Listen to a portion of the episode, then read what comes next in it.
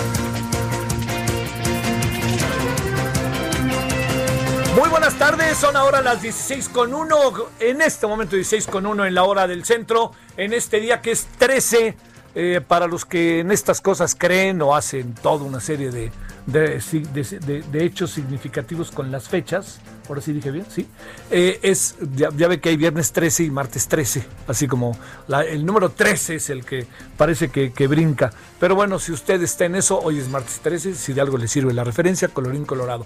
Bueno, ¿cómo ha estado? Oiga, yo espero que haya pasado un buen día. Ha sido un día, eh, pues bueno, como vienen siendo sistemáticamente movidos, pasan muchas cosas en diferentes ámbitos, hay hechos de violencia, lamentablemente, y hay, hechos que se suscitan que tienen repercusiones. Hoy, dentro de tres semanas, son las elecciones en Estados Unidos, que es un asunto que, como usted y yo sabemos, adquiere una enorme relevancia. Adquiere una enorme relevancia per se. ¿Por qué razón? Estamos ante el país que tiene más, eh, el país más influyente del mundo, ¿no? Yo creo que Estados Unidos, China, el continente europeo, son esos países, son esas zonas o países influyentes por lo que significan para para lo que para lo que hay pa- para lo que es la vida, ¿no? Para cómo se reacciona ante la vida.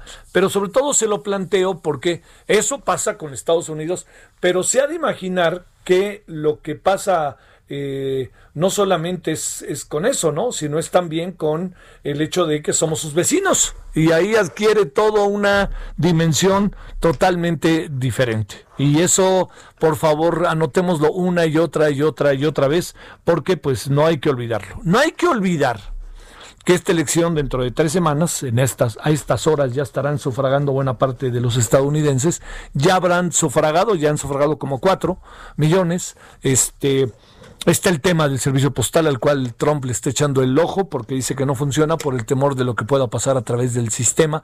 Cuando digo eso es que ese sistema, lo que pueda, el hecho de que se utilice el servicio postal, lo que pueda suceder es que con ese servicio postal lleguen votos y los votos le sean adversos a Trump y entonces Trump ya está poniendo en entredicho ese precisamente ese ese eh, mecanismo que es la utilización del servicio postal para llevar efecto el proceso electoral para que la gente vote pues no pero bueno mire independientemente de eso que hablaremos estamos diariamente presentándole en, eh, en, la noche, en el análisis político, algo que me parece le puede, puede ser de utilidad, que es colocar eh, diariamente una pieza que tenga que ver con las elecciones en los Estados Unidos, porque vamos a tener una transmisión especial, nos vamos preparando el día 3 de noviembre.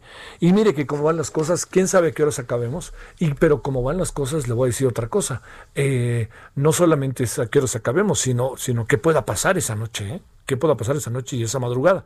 Así que bueno, eso es eh, allá en Estados Unidos. Hay, hoy vamos, ayer tuvimos que estuvo padrísimo, la verdad, muy muy bueno. Este tuvimos ayer a a este, al representante del Partido Demócrata en México y el Partido Republicano en México. Los tenemos todos los lunes, de aquí hasta el día de las elecciones. Los vamos a tener incluso el lunes previo a las elecciones. Ellos no van a estar en México, van a estar en Estados Unidos, pero van a estar con nosotros vía Zoom o vía, bueno, van a estar con nosotros, ahí hablaremos con ellos para que 24 horas antes de la elección nos digan, bueno, no 24, 12 horas antes, porque las que sí se abren a las 8 de la mañana, pues que nos digan exactamente ellos cómo ven las cosas, ¿no? Entonces, eh, lo único que yo le le, puedo en este momento decir es que las elecciones en Estados Unidos van y la bronca se ve venir que esto es lo que me parece que es de enorme relevancia contárselo y decírselo. La bronca va a venir, se va a venir, porque eh, si, si todo tuviera una mínima lógica, no la lógica grande, mínima lógica, lo que acabaría pasando sería que las posibilidades de que Joe Biden triunfe son altísimas. Cuando digo altísimas, eh, la posibilidad de que pierda Trump está a la vista. Y no, y que conste que estamos considerando en este momento algo que es eh, sumamente importante. Ese algo es ni más ni menos que eh, el, el, muy sui generis sistema electoral estadounidense que coloca que esto es no perderlo de vista, no el que tiene más votos, no el que obtiene más votos, sino quien tiene más delegados, que tiene más representantes en las votaciones del colegio electoral, que significan los estados de la Unión Americana. A ver, lo más de recuerdo. Usted recuerda que el señor Donald, el señor Donald Trump tuvo dos millones de votos más menos que la señora Hillary Clinton en la pasada elección. Y a pesar de eso ganó y la diferencia se empezó a notar. Mire, yo, siempre cuento esta anécdota, perdóname si ya se la conté, porque me parece como, me parece que es muy relevante, ¿no? Lo que puede pasar en un proceso electoral. Estábamos en Nueva York, estábamos en la sala de prensa de este y en la sala de prensa con una ventaja que Hillary Clinton y eh, el señor eh, Donald Trump son de Nueva York, entonces los dos residen en Nueva York, entonces los dos estaban en Nueva York no, no tienen que ir a Washington, ¿no? Como sería en el caso de la Ciudad de México, que, por ejemplo, si las elecciones presidenciales, usted recordará, eh, digamos, un candidato que sea oriundo de un estado tiene que ir a votar al estado, pero luego al fin y al cabo se regresa a la Ciudad de México. Aquí Nueva York se convirtió en el centro y en esta situación de convertirse en Nueva York en el centro, eh, yo tenía un muy querido, tengo un muy querido amigo, eh, fue mi alumno de la UAM, de la Universidad Autónoma Metropolitana Xochimilco, que ahora juega también, ahora participa con los demócratas, pero particularmente participó con Hillary Clinton. A eso de las 5 de la tarde, me acuerdo que estábamos cuando trabajábamos en el 11 y nos amábamos tanto, estábamos allí en el canal 11 y me dijo, este, oye Javi, se me acercó, yo estaba haciendo una transmisión por radio y se me acerca y me dice, oye Javier, ¿te puedo hablar contigo? Claro que sí. Yo dije, qué padre, a lo mejor me coloca una declaración de la señora Hillary Clinton o algo así, ¿no? Pues además, pues eso se pelea, como usted puede imaginar. Me dice, yo que tú me iba al Hilton. le digo, ¿por qué me iba al Hilton? Me dice, porque ahí está el ganador. No me digas y me fui al Hilton, ya no nos dejaron entrar por obvias razones, ya sabes, sectarios y además llegaron tarde y todos pensando que podía ganar Hillary Clinton, pues quien estaba en el Hilton era el señor, no él ahí, pero estaba ahí su sede en, Nueva York del señor Hillary Clinton, del, del señor Donald Trump, rectificó, que estaba eh, precisamente en el Hotel Hilton. Así que, pues, a las seis de la tarde no lo sabíamos de cierto, diría el poeta, pero sí sabíamos que la tendencia que se imaginó a favor de la señora Hillary Clinton se estaba revirtiendo, sin la menor duda. Bueno, eso fue para que usted se dé una idea de las cosas que en un proceso electoral pueden pasar. Yo sigo pensando que las condiciones están dadas para que triunfe el señor eh, este, Joe Biden. Pero mire, eso pensamos que las condiciones estaban dadas para que triunfara la señora Hillary Clinton y no triunfó. Entonces aquí hay muchas cosas pendientes, no nos adelantemos, ¿no? Todo indica que sí podrían eventualmente ganar el señor Biden tomando en cuenta todas las variables que están presentes hoy. Pero no perdamos de vista, no lo perdamos de vista, por favor.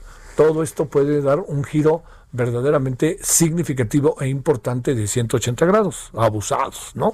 No nos vayamos con la finta y ahora sí que de nuevo, esto no se acaba hasta que se acaba. Bueno, esto es por una parte. Por otra parte, muy rápidamente le quiero contar que eh, a, mí me ha llamado mucho la atención, eh, no sé qué piense usted, mucho la atención la eh, todo lo que tuvo que ver ayer con la comparecencia del señor López Gatel. Le voy a decir por qué me llama mucho la atención. Primero porque, bueno, son ejercicios democráticos, son ejercicios políticos. Y estos ejercicios democráticos y políticos tenemos que alentarlos. Son intercambios, ¿no? Sin embargo, no hay disposición. Y yo diría, tienen razón las muchas críticas que se le han hecho a algunos senadores, senadoras, particularmente del PAN, yo creo que caben, ¿no? Caben ahí todo lo que se ha dicho, la, la, una mirada crítica, etcétera.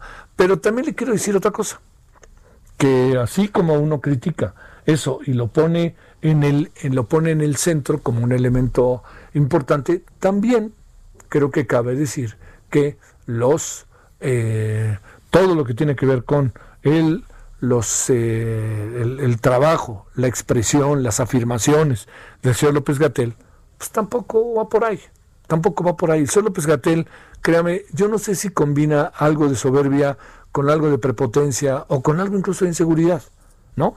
Pero lo cierto está en que el señor López Gatel, pues no, no, no, no, no, ¿cómo le diría? No, no ayuda al diálogo, ¿no? Más bien lo niega y además empieza a contestar como, como, como ya sabe quién. Y bueno, ya sabe quién es el presidente, nos puede gustar o no, pero es el presidente, ahí tiene 30 millones encima de votos, pero y requete confirmados. Pero, ¿qué tiene López Gatel de no ser el nombramiento del presidente? Se supone que tiene sus conocimientos y sus reacciones, pero no, no alcanza a cerrar del todo la posibilidad de un diálogo eh, en donde haya autocrítica. No hubo la más mínima autocrítica ayer la más mínima.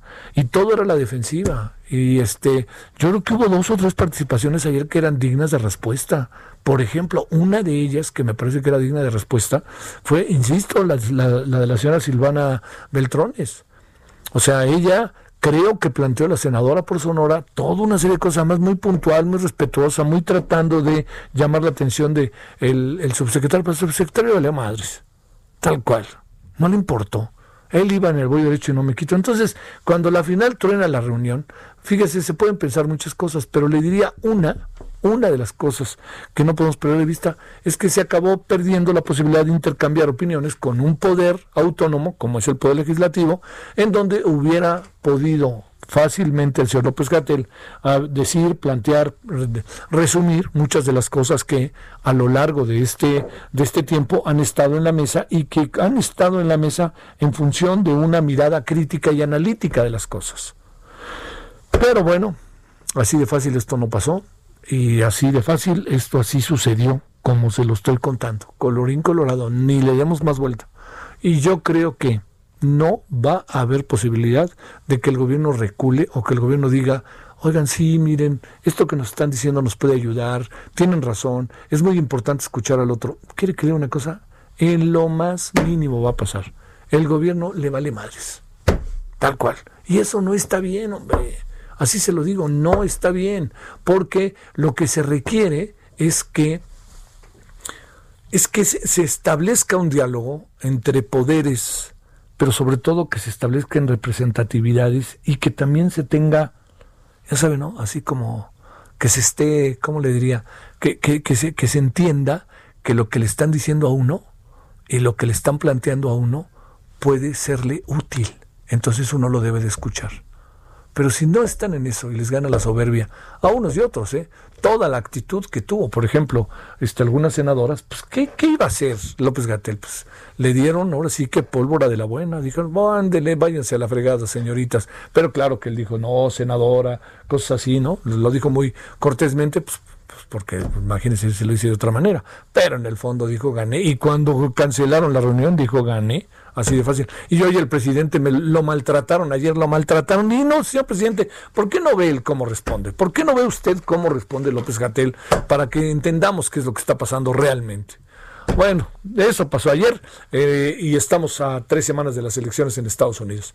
Pero hoy pasó algo, un, Hoy hubo un asalto en la Ciudad de México que ha llamado mucho la atención. Entonces nos vamos a ir con él, si le parece. Este, ya estamos en la línea. ¿Con quién estamos? ¿Quién no lo tiene? Este, eh, para que podamos, este, ah, para que podamos hablar de lo que pasó aquí en el sur de la ciudad, allá por el, por el rumbo del Estadio Azteca parece que, no quiero adelantarme para no quemar la nota, pero sobre todo para tener la información precisa, un, eh, una persona en su casa fue asaltada, pero parece que esta persona es un funcionario, ¿no? Y este, ya hay, hubo una persona herida. Al principio se corrieron rumores que no se cumplieron afortunadamente, este, que tenían que ver con la posibilidad de un atentado, pero no fue así. Entonces, fue todo indica que un asalto. Entonces vamos, si le parece, cuando son las 16 con 15 en la hora del centro, con precisamente este tema. Solórzano, el referente informativo.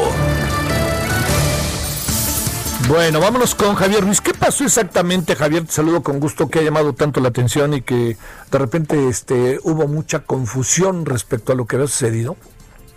Hola Javier, ¿qué tal? Excelente tarde. Pues efectivamente, Javier, se registró una balacera en la zona de Cuapa, para ser exactos, en la calle de Linderos y Paraje. En este punto, pues resultó lesionado un elemento de la Policía de la Ciudad de México. Lo que nos han referido de acuerdo a las autoridades, que justamente pues habían detectado un grupo de cinco personas, entre ellas eh, tres mujeres. Se, habla también de que aparentemente son de nacionalidad colombiana, los cuales intentaron eh, pues hacer robo a casa habitación.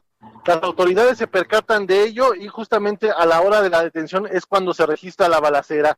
Un elemento de la Secretaría de Seguridad Ciudadana pues resultó con un, un, una esquirla en el pie y es motivo por el cual fue trasladado en helicóptero hacia un hospital cercano. Ya en estos momentos, pues han ingresado también mencionar estas personas a la agencia número 50 de la Fiscalía General de Justicia de la Ciudad de México. A eso obedeció, pues principalmente toda la movilización de equipos de emergencia, policíacos principalmente en ese perímetro. Ya en estos momentos, poco a poco ha regresado la calma en ese punto y también ya han sido retenidos pues estas personas y han ingresado a la agencia del Ministerio Público. De momento, Javier, es lo que sucedió. Oye, una pregunta más. Eh, la, la casa habitación se rumoreó, se filtró, se dijo, sin que esté confirmado, era casa de un funcionario. ¿Es lo correcto o era una casa habitación de una persona pues este que se dedica a otros menesteres?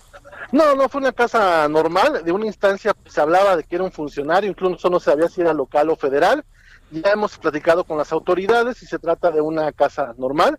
El, el, saldo, pues estas personas detenidas, mencionar que eso sí, traían un arma calibre 38, si no más eh, recuerdo y de acuerdo que nos han informado las autoridades, y también eh, herramientas, traían algunas varillas, algunas cintas, y también para retirar pues cristales y justamente fue lo que se le descomisó. Mencionar que estos eh, jóvenes, eh, muy, muy jóvenes, se les calcula aproximadamente entre 17 a 20 años de edad, muy, muy jóvenes pues ya delinquiendo en esta, en esta zona y también mencionar que de acuerdo a lo que nos han referido las autoridades que son de origen colombiano. Ya será en las próximas horas que se determinará justamente pues este caso y justamente pues ya ingresaron a esta agencia Javier. Oye, y además con, con, digamos, entiendo, el susto para el que estaban asaltando, el susto de los vecinos y las bolas que se habrán hecho y la esquina y los mirones y Beto a saber que se juntó en un momentito allá en este por Cuapa, ¿no?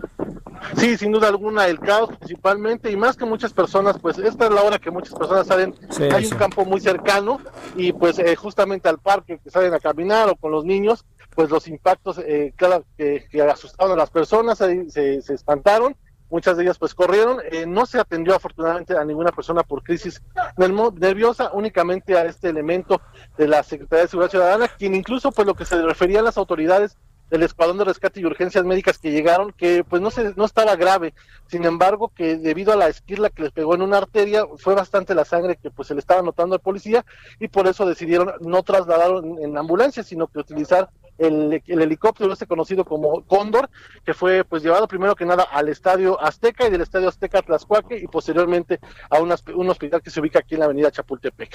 Javier. Bueno, sale, te mando un saludo, Javier. Gracias, estamos atentos. Hasta luego. Buenas tardes. Bueno, sale. Son ahora las 17 con, 16 con 18. Le voy a contar algunas otras cosas que han pasado a lo largo del día. Solórzano, el referente informativo. La mañana de hoy el gobierno federal anunció la firma de acuerdos con las farmacéuticas AstraZeneca, Pfizer y CanSino para que México acceda a más de 77 millones de vacunas contra COVID-19 a partir de finales de este año, dependiendo de cómo avancen los ensayos clínicos. Estos acuerdos se suman al mecanismo COVAX, del que ya es parte nuestro país, con lo que se busca garantizar la inmunización de más de 116 millones de personas para el 2021.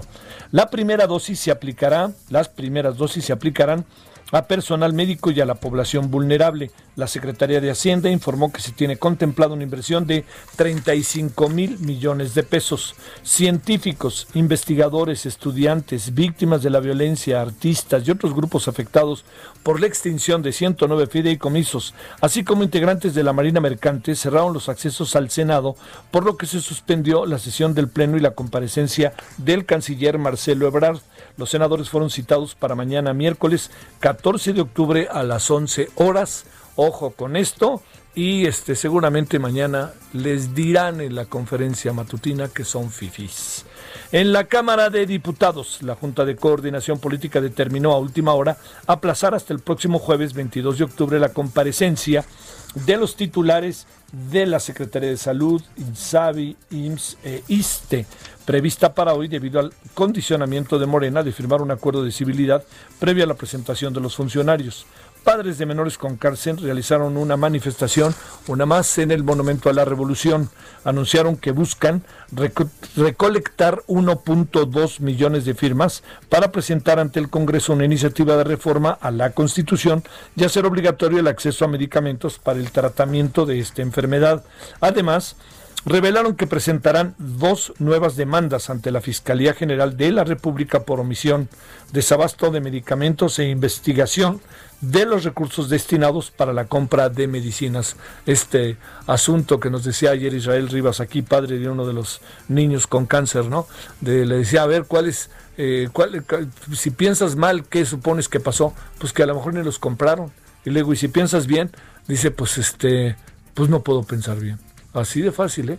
Bueno, el presidente Andrés Manuel López Obrador informó sobre pagos millonarios a una empresa ligada a García Luna, ex secretario de Seguridad Pública.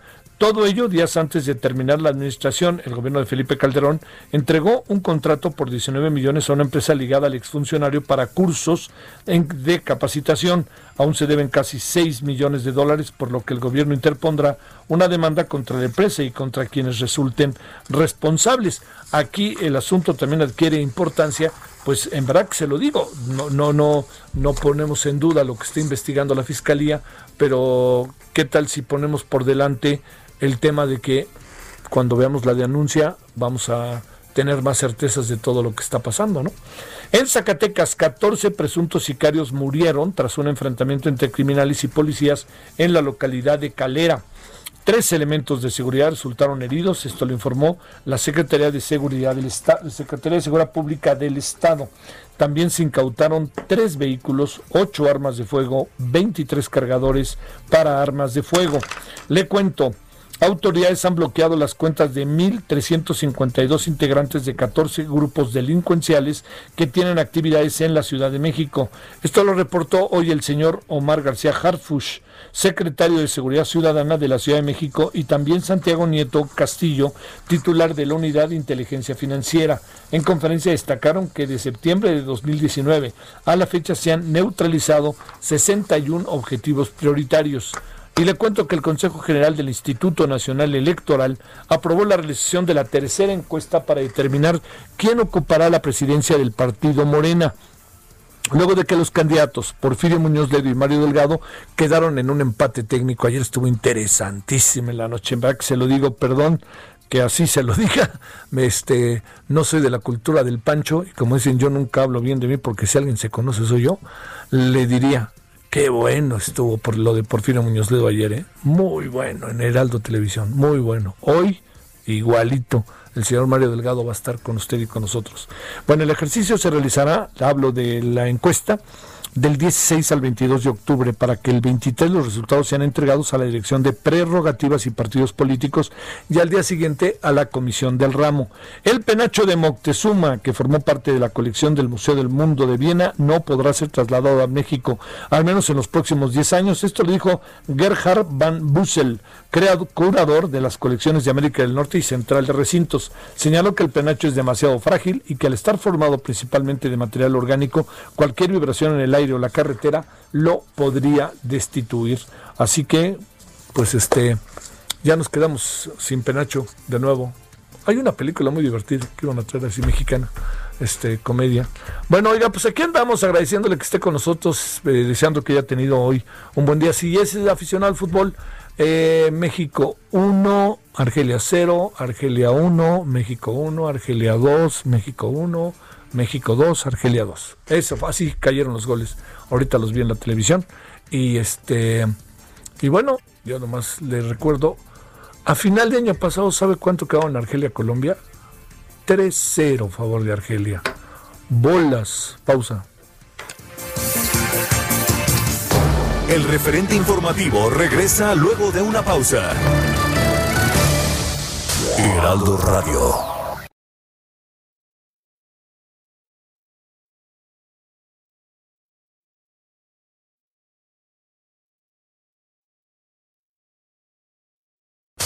Heraldo Radio.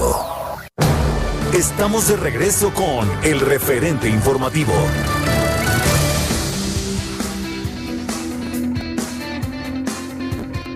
¿Qué tal amigos? Muy buenas tardes, qué gusto saludarlos en el referente informativo con Javier Solórzano, porque hoy martes 13 de octubre tenemos que hablar sobre el factor de transferencia. Así es que ya está con nosotros la representante de productos y tratamientos Politécnico Originales, no se confunda. Aris Chávez, ¿cómo estás? Muy buenas tardes, adelante. Pues muy buenas tardes, muchas gracias por la invitación. Hay que poner mucha atención, estamos viviendo una época difícil de salud, de contagios, estamos en un grave riesgo. Verdaderamente, mi querida Moni, de contagiarnos de virus y bacterias.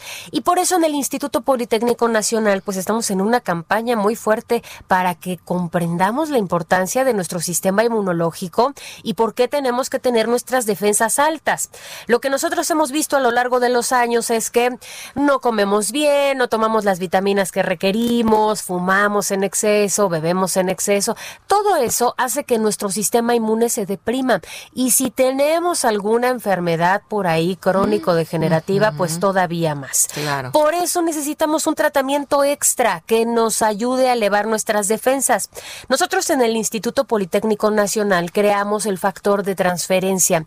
Es un tratamiento, es un extracto de leucocitos, de glóbulos blancos que va a lograr precisamente elevar el sistema inmunológico hasta en un 470%. En personas sanas funciona muy bien porque nos ayuda a crear una barrera protectora que vuelve mucho más difícil un contagio.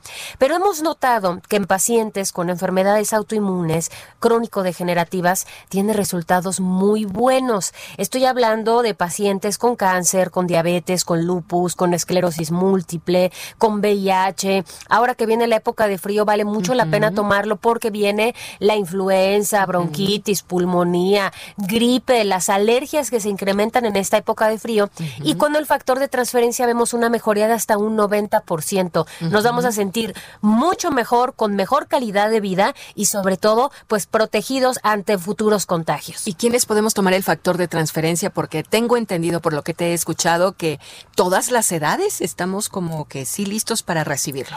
Es un tratamiento que como eleva el sistema inmunológico, pueden tomarlo prácticamente todo. No tiene efectos secundarios, tenemos pacientes bebés casi recién nacidos hasta las personas de la tercera edad. Si usted ya está en un tratamiento médico, puede combinarlo sin ningún problema, no presenta efectos secundarios, al contrario, usted se va a recuperar mucho más rápido. Muy bien, ¿y cómo le vamos a hacer para adquirir este tratamiento del factor de transferencia para los amigos que nos están sintonizando justo en este programa del referente informativo eh, Aris? Tienen que llamar a este número porque tenemos regalos para el auditorio. Anótelo 55 56 49 44 44. Repito, 55 56 49 44 44. Hoy van a poder adquirir un paquete de seis dosis de factor en el que únicamente van a pagar 1,800 pesos, mi querida Moni. Y si son de las primeras personas en llamar, van a recibir otras 12. En total, usted paga 6 y recibe 18.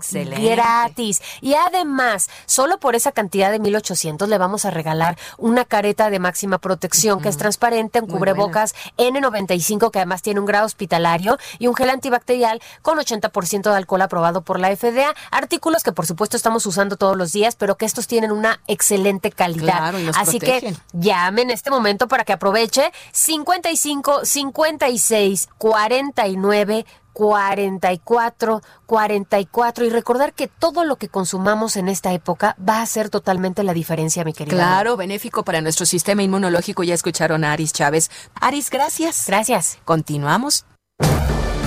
Solórzano, el referente informativo.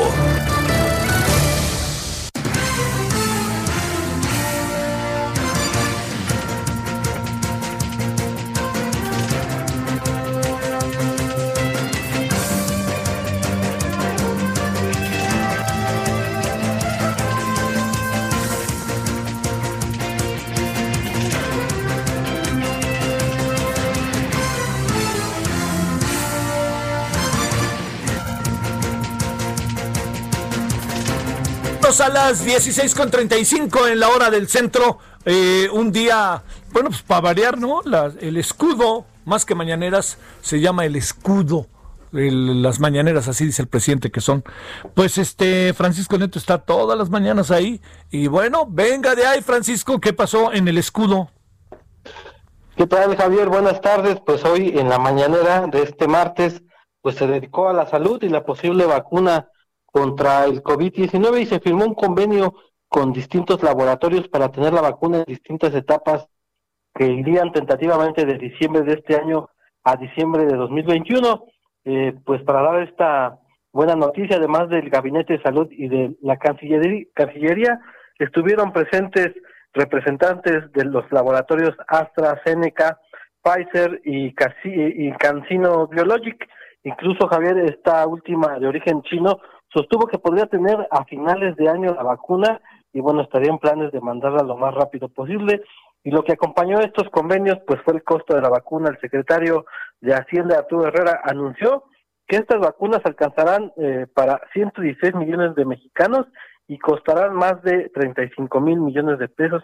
Incluso explicó que ya se hizo un primer depósito de 6 mil millones y se alista ya el segundo pago. En ese sentido, el secretario de Salud, Jorge Alcocer, indicó que las primeras vacunas de COVID que obtenga México serán destinados para los trabajadores de la salud y a los grupos vulnerables ante el COVID, como es el caso de estos de las personas que tienen enfermedades crónicas. Y bueno, Javier, entre tanta información también llamó la atención el espaldarazo eh, dado por el presidente al subsecretario de Salud, Hugo López Gatel, quien dijo sufrió maltratos ayer durante la comparecencia en el Senado. El presidente dijo que la oposición está muy molesta con la 4T y con el doctor Gatel y mejor deberían de ofrecer disculpas por todo el daño ocasionado en los eh, gobiernos pasados. Eh, y bueno, pues le dio la palabra al doctor Gatel, le dijo que tomara el micrófono para que hablara eh, en la mañanera y pues porque en el Senado no lo dejaron hablar y obviamente el doctor Gatel pues agradeció el apoyo y tomó la palabra para responder a las preguntas sobre un posible rebrote en las próximas semanas ante la llegada de la temporada de influenza. Consideró que sí, que sí es existente ese escenario, pero el presidente eh, eh, pues está haciendo todo lo posible para que no suceda y en dado de que suceda, pues se hagan eh, estrategias locales, es decir, no ve un confinamiento nuevamente en el país y bueno, el presidente nuevamente se refirió a los medicamentos robados, a los medicamentos que surten en las distintas hospitales y dijo que hay indicios para presumir que hay un bloqueo por parte de las farmacéuticas tanto a nivel nacional como a nivel internacional para que México no obtenga a tiempo estos medicamentos, especialmente los oncológicos que van destinados a los niños con cáncer, pero bueno, el presidente dijo que aún así no va a haber eh, retraso y prometió estar a tiempo con los medicamentos eh, eh, para los niños con cáncer y también adelantó que pronto estarán las investigaciones sobre este robo de medicamentos que ya ayer dio a conocer Javier. Oye, ¿cuál podría ser el motivo o el móvil para que eh, las empresas farmacéuticas nacionales e internacionales estén boicoteando a México? ¿Qué, qué es lo que no, no dijo o nomás lo aventó así? Porque pues, supongo que debería haber un buen motivo para que lo estén haciendo, si es que lo están haciendo. El presidente explicó que las farmacéuticas eh, eh, en México pues eran tenían un proceso de corrupción, incluso dijo que habían farmacéuticas o que en todas las farmacéuticas se pagaban más de 70 mil millones de pesos y que eso pues ya no se está haciendo, ya no se le está pagando esas cantidades de dinero y que eh, pues eso los tiene muy molestos a las farmacéuticas, además de que hay un proceso de corrupción por parte de estas empresas eh, eh, transnacionales y que eso pues ha derivado a que desde el extranjero estas mismas empresas pues eh, le pongan el pie a México para no conseguir a tiempo los eh, medicamentos prometidos a los niños con cáncer, Javier. Híjole, bueno, la verdad que es que todo puede pasar, que es lo peor, mi querido Francisco, pero me parece que si es llevar este a, a demasiadas elucubraciones un hecho de enorme relevancia cuando hay indicios de lo de lo desigual que ha sido la estrategia de los ante los niños con cáncer, ¿eh? O sea, la verdad que me quedé, si te soy sincero, casi que igual, ¿eh? A ver qué nos dice al rato el director general de la Cámara de la Industria Farmacéutica, eh, Rafael Gual, ¿no? A ver qué nos dice. Sale, Francisco. Estamos pendientes, Javier. Oye, este, y como torero salió el señor López Gatel, ¿no? O sea, ahora sí que pobrecito lo trataron mal ayer. Bueno, sale, se cortó lo ahí ya. Bueno, vámonos a las 16:40 en la hora del centro. Solórzano, el referente informativo.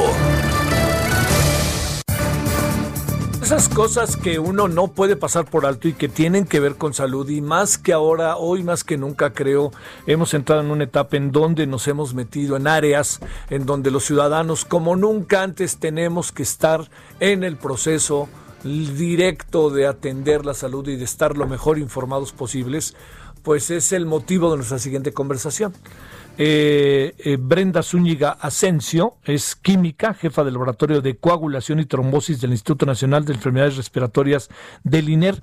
¿Por qué la entrevistamos? Además de que hay muchas cosas de platicar con ella, porque hoy 13 de octubre es el Día Mundial de la Trombosis. Bueno, empecemos por ahí, ¿verdad? Brenda, doctora, ¿cómo has estado? Buenas tardes. Hola, ¿qué tal? Buenas tardes, Javier. Muy bien, gracias. ¿Y ustedes qué tal aquí con esto de la pandemia, la trombosis y ahora mucho que platicar? Oye, a ver, este, déjame, ¿cómo se ve desde tu laboratorio eh, la pandemia? Eh? Ahí estando en un lugar estratégico, central, definitivo, como es el Instituto Nacional de Enfermedades Respiratorias, doctora. Mira, totalmente estamos en un ambiente muy crítico, crucial y enfrentando esta pandemia. Y bueno, qué decir ahora, que bueno, la trombosis viene a, a recordarnos que esta pandemia tiene mucho que ver con eventos trombóticos. Como bien lo decías en un inicio, hoy 13 de octubre a nivel mundial se conmemora este gran tema que es la trombosis. Una de cada cuatro personas muere en el mundo a causa de este padecimiento y bueno, en México más de medio millón de personas anualmente pero ahora con esto de la pandemia, pues se va a incrementar mucho más porque la pandemia tiene un fondo trombótico. Y bueno, pues esto incrementa más la mortalidad en los pacientes. Por eso es que hablamos mucho de este tema y la prevención es la piedra angular de la trombosis. A ver, este, vamos a, si no te importa, doctor, ahora sí que el ABC.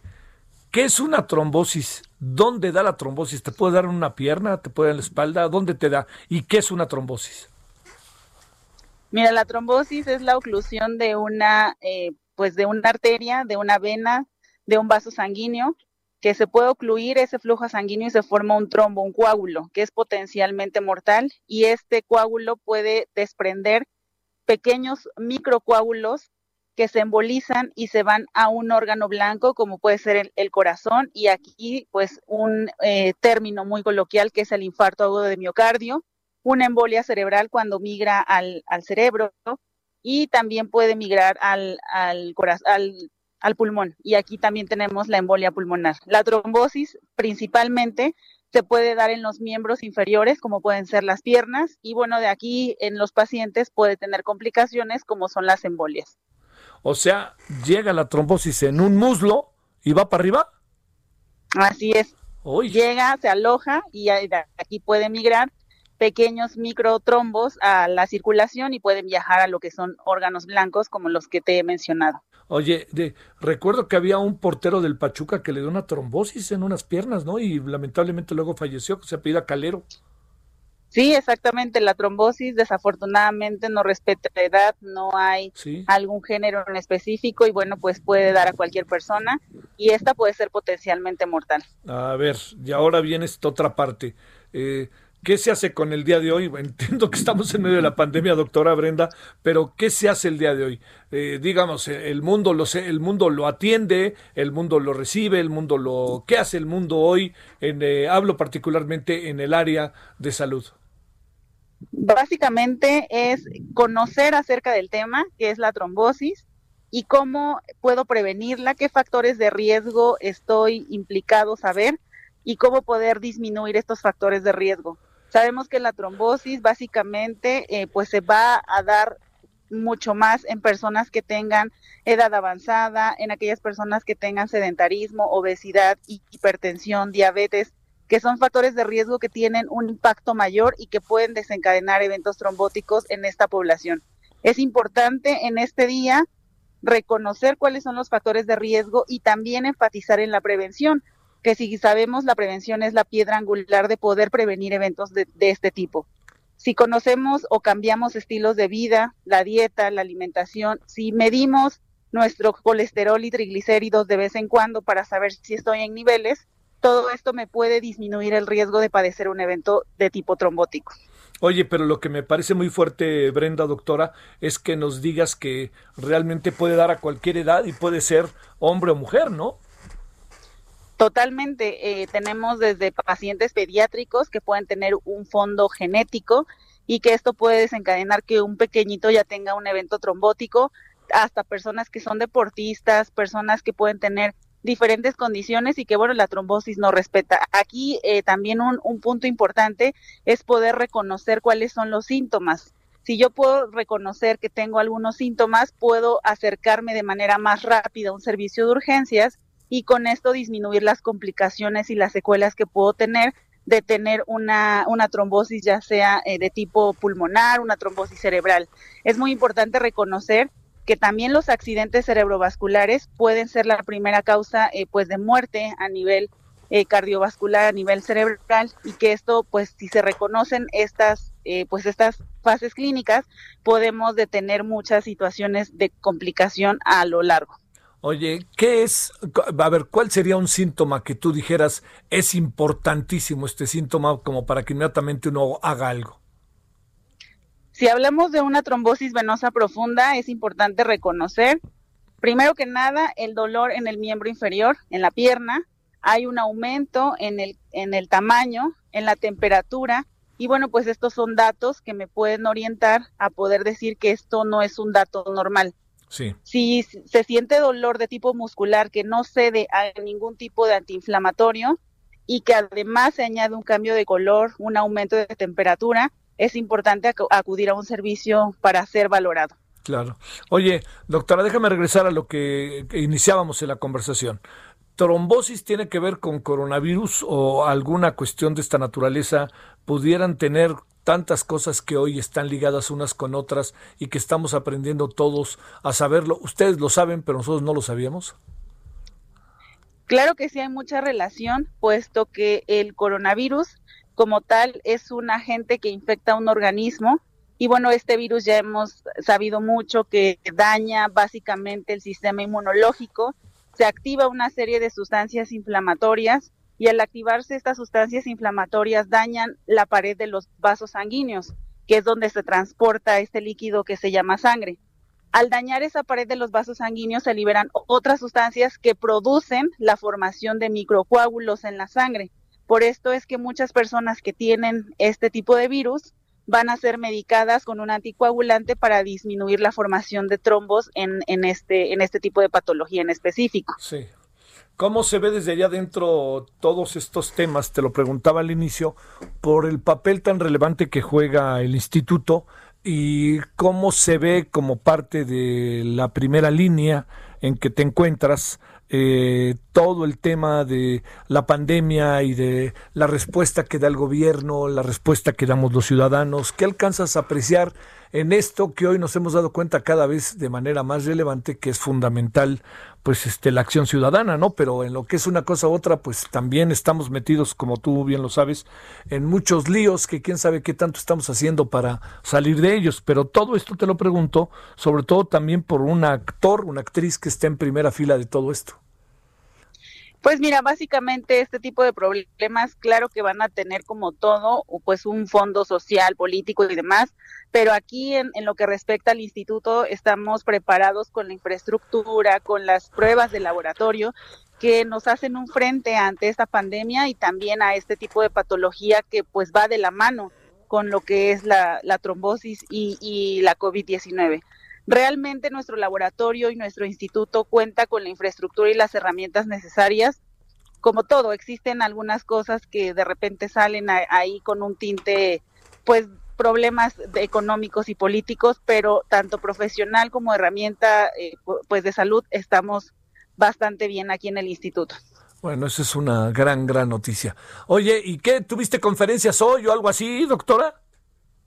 Eh, pues sí, mira, este día también se trata mucho de hacer este tema difusión, de que la población en general sepa qué es la trombosis, cómo la puede prevenir, pueda identificarlo y también que los profesionales de la salud estemos con esas herramientas para poder enfrentar y diagnosticar este tipo de padecimiento. Actualmente eh, llevamos una página en Facebook, una fanpage que se llama El Rincón de la Hemostasia, y bueno, ahí manejamos diferentes tópicos en torno a la trombosis. Vamos a tener un foro multidisciplinario con este tipo de temas clínicos, básicamente, pero que, bueno, pues se van tornando a todo este movimiento de prevención, concientización de la enfermedad. Este, es un asunto que, a ver, una pregunta que no te hice, ¿es un asunto que se da particularmente entre algunas personas o no importa ni dónde vivas, ni el clima en el que vivas, ni andes donde andes?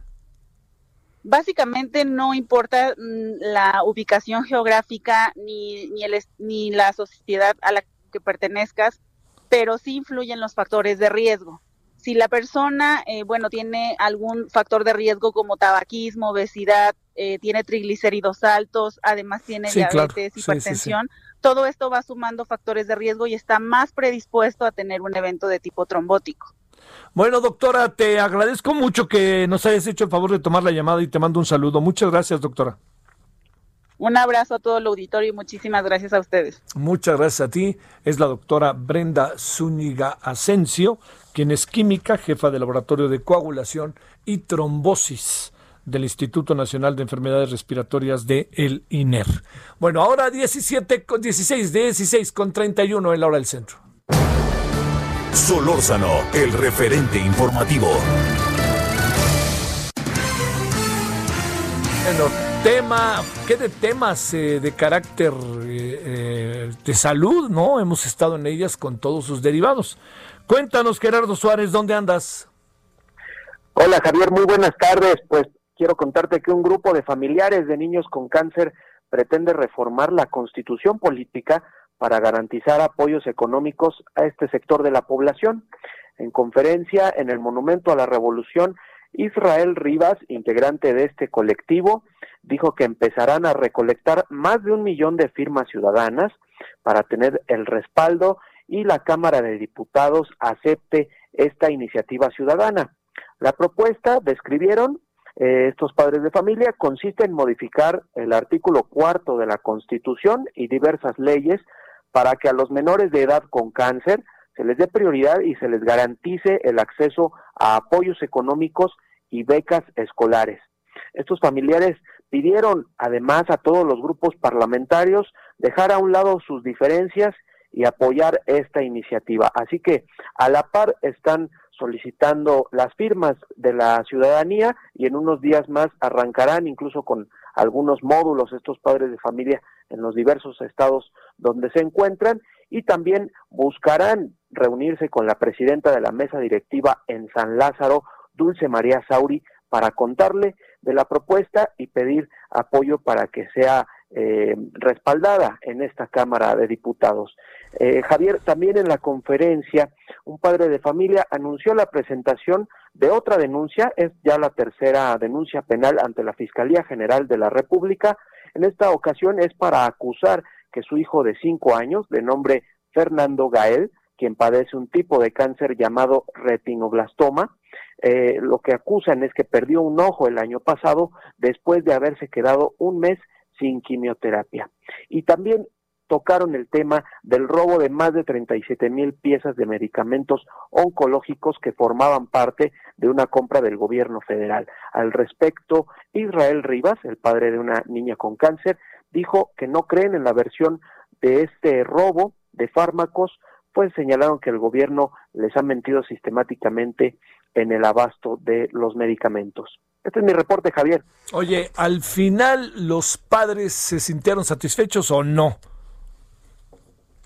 Eh, no, eh, respecto a este robo, definitivamente ellos dicen que no creen en la versión y que hace falta mayor información, es lo que exigen, e incluso, pues, eh, adelantaron que mañana presentarían otro recurso legal, una denuncia, con el objetivo de que se esclarezca esta situación. Te mando un saludo, Gerardo. Buenas tardes. Un saludo de vuelta. Buenas tardes. Bueno, vámonos a la pausa la noche de hoy en análisis político. Mario Delgado, Lorenzo Córdoba y el proceso electoral de Estados Unidos que hoy, en tres semanas, estará efectuándose.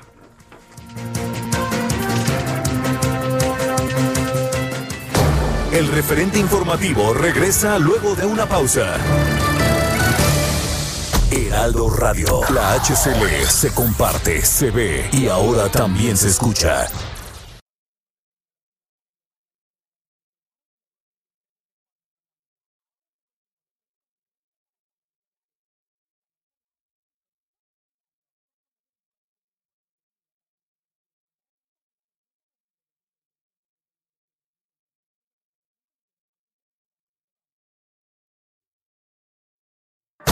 Radio. La HCL se comparte, se ve y ahora también se escucha. Tarde a tarde, lo que necesitas saber de forma ligera, con un tono accesible. Solórzano, el referente informativo.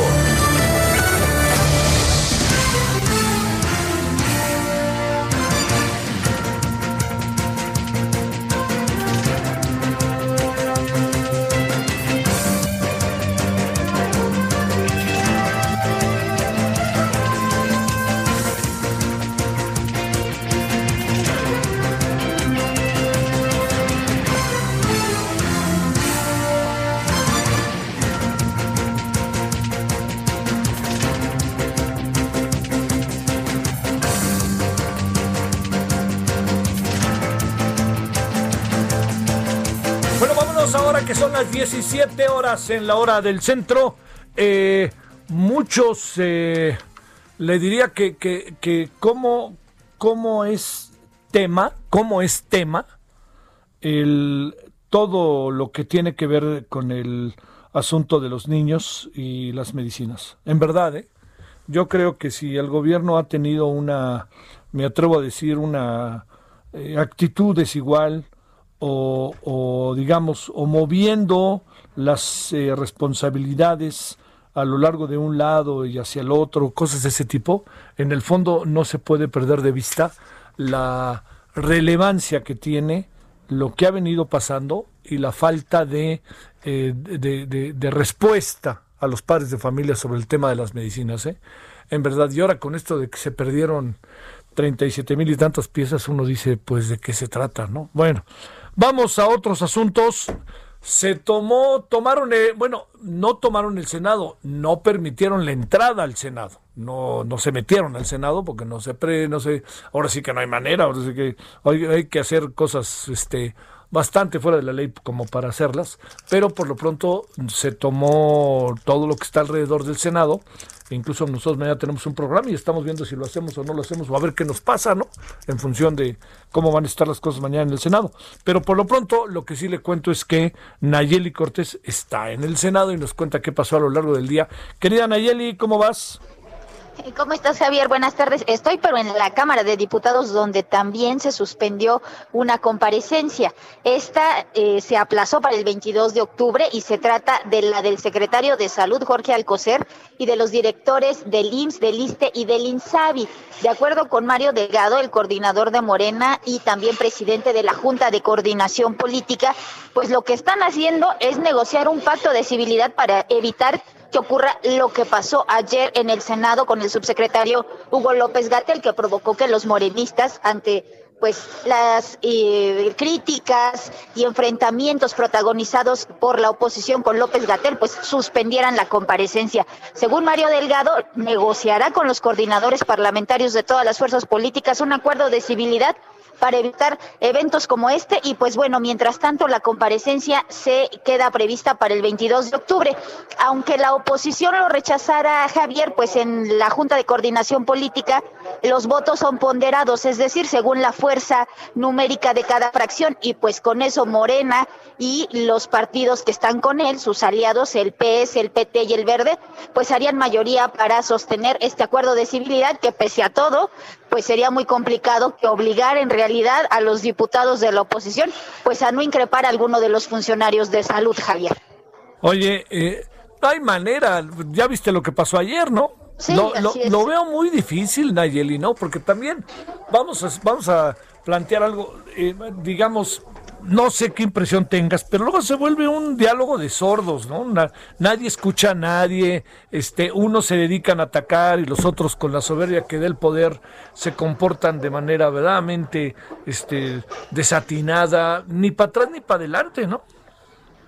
Así es, Javier, pues son posiciones irreductibles. De un lado, los que tienen como estrategia, pues, criticar todo lo que haga el gobierno y por otro lado, pues, quienes representan al gobierno como partido mayoritario, pues que tampoco están dispuestos a reconocer lo que no se hace necesariamente bien o al menos escuchar a quienes opinan distinto, ¿no? Y entonces pues se intenta frenar lo que tendría que ser un diálogo incluso con confrontación, pero pues de ideas, no tanto de empujones como los hemos visto. Eh, y pues se quiere eh, suplantar por un pacto de civilidad que pues obviamente aunque se firme se ve muy complicado que prospere porque siempre hay un diputado que saca una pancarta que grita y pues empieza uno y se siguen todos. Mando un saludo, Nayeli, muchas gracias. Buenas tardes. 17 con 5 en la hora del centro en este día que es 13 de octubre, martes. Solórzano, el referente informativo.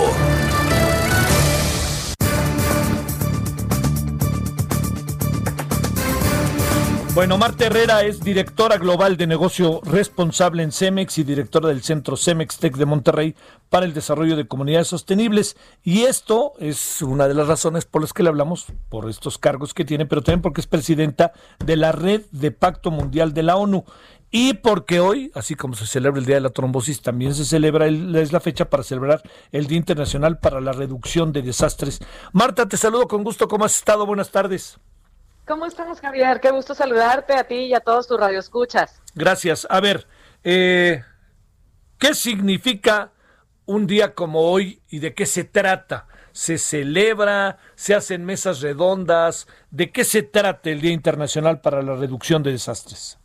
Gracias, gracias, Javier. Pues para nosotros es un día muy relevante. El, el riesgo de desastres eh, representa una de las 10 prioridades más importantes de Naciones Unidas en esto que le llamamos ahora la década de la acción, eh, que empieza en el, en el 2020 y termina en el 2030, eh, con respecto a la agenda de, de desarrollo sostenible.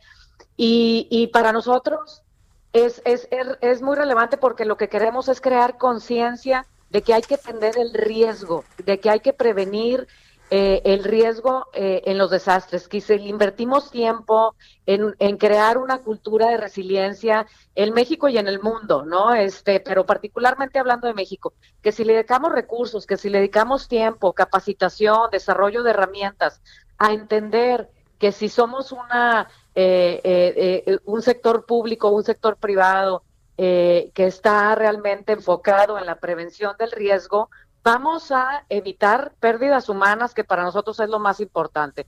Vamos a evitar eh, pérdidas económicas, pérdidas en infraestructura, en fin, todo lo que ya sabemos que existe cuando tenemos un desastre, una pandemia como las que hemos vivido en nuestro país este, y que cada vez son más frecuentes. Oye, eh, a ver, eh, esto ONU significa ONU, pero significan gobiernos. ¿Los gobiernos qué hacen en el mundo?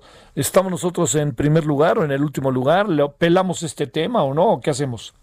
Pues mira, eh, sí ha sido un tema importante para México. Eh, en el 2015 surge el marco de Sendai, que es, digamos, el, el marco de referencia que dicta cuáles deben de ser esas políticas de, prevención, de reducción del riesgo de desastres para los países y por consiguiente para todos los grupos de interés que hay en los países, para las universidades, para los ciudadanos, para el sector eh, eh, público, para el sector privado. Nosotros en el 2018 creamos la red de Arraiz, que, me, que tengo el honor de presidir aquí en México y también a nivel global, eh, la copresido con Mami Misutori, que, que, es la representante de Naciones Unidas para la reducción de riesgos de desastres.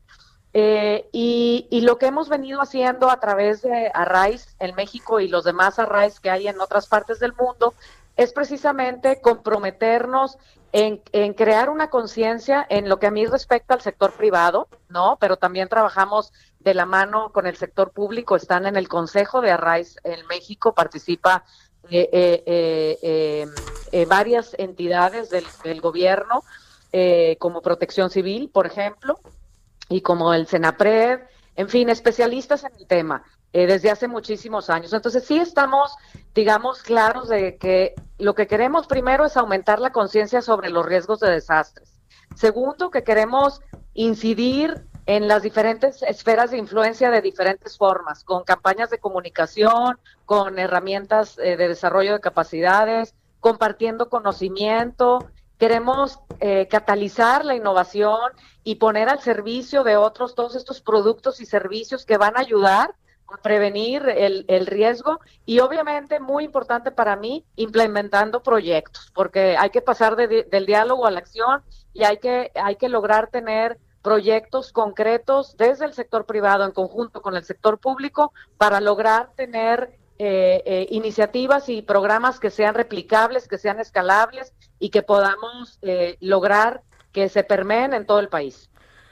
¿Cómo un país como México puede ampararse, vivir, desarrollarse con la reducción o planteando una política de reducción de desastres. Te pregunto esto, Marta, porque, digamos, somos un país al que le caen, digamos, como a muchos países del mundo, ¿no? Pero que les caen huracanes, le caen temblores, les caen tormentas tropicales, le caen lluvias, le caen, pues, todas estas cosas que, que nosotros vivimos. ¿Cómo hacerle ahí y qué hemos hecho a lo largo de nuestra honorable vida, por lo menos en los últimos años, Marta? Mira, yo creo que la Coordinación Nacional de Protección Civil ha hecho eh, un gran trabajo en ese sentido. Eh, el CENAPRED eh, tiene muchísimo conocimiento del tema y han estado desarrollando atlas de riesgos en nuestro país. Ya sabemos cuáles son las zonas en, en, donde hay problemáticas. Las empresas jugamos un papel muy importante en el desarrollo de productos o servicios que sean innovadores, que generen soluciones importantes a esas problemáticas. Lo que tenemos que hacer es ponernos manos a la obra para ello. Ha habido avances, Javier, pero definitivamente hay mucho que hacer. Tú bien sabes y lo acabas de decir, este, que somos un país eh, el, el, que más recibe eh, desastres eh, eh, bueno, ya no les llaman naturales porque al final son causados por el hombre, este, que, más recibe este tipo de, desastres eh, en Latinoamérica. Entonces, definitivamente, si no somos un, un país y, de, y desde mi perspectiva, en lo que a mí me toca, desde el sector privado, no somos capaces de desarrollar esas capacidades internas en las empresas para realmente anticiparnos, para tener eh, medido cuáles son nuestros riesgos y en dónde tenemos que ir trabajando día a día, no cuando nos llega el huracán o cuando hay un incendio o cuando no, en el día a día, ¿qué tenemos que hacer para desarrollar las capacidades de nuestros colaboradores? Para tener planeado esquemas de financiamiento, para poder eh, desarrollar e innovar en diferentes esquemas que nos permitan ir eh, eh, desarrollando nuevos productos o servicios. A ti te consta que ahora con, la pandemia hubo empresas muy ágiles de, varios tamaños de empresas se reinventaron. inmediatamente se transformaron, se flexibilizaron, pudieron leer las necesidades inmediatas y se transformaron. Pero ¿qué, qué hubiera pasado si realmente nos anticipamos a eso? ¿No? Eh, eh, eh, volcamos parte de nuestras energías, de nuestro talento, de nuestros recursos, de nuestra capacidad de innovación, de nuestra capacidad de asociarnos con otros y hacer alianzas antes de que nos llegue la problemática, pues obviamente vamos a responder mejor y vamos a salir de esa eh, de esa circunstancia más rápido, más fuertes, de mejor manera, ¿no? Y eso es lo que estamos tratando de hacer a través de Arraiz. Oye, por último, a ver, es inevitable, Marta, ¿qué piensas del tema de los fideicomisos? Pues eh, lamentable, muy lamentable eh, para nosotros el, el Fonden eh, y los fondos eh, encaminados al tema de atención a desastres han sido una mejor práctica de, claridad, de transparencia por sus reglas de operación.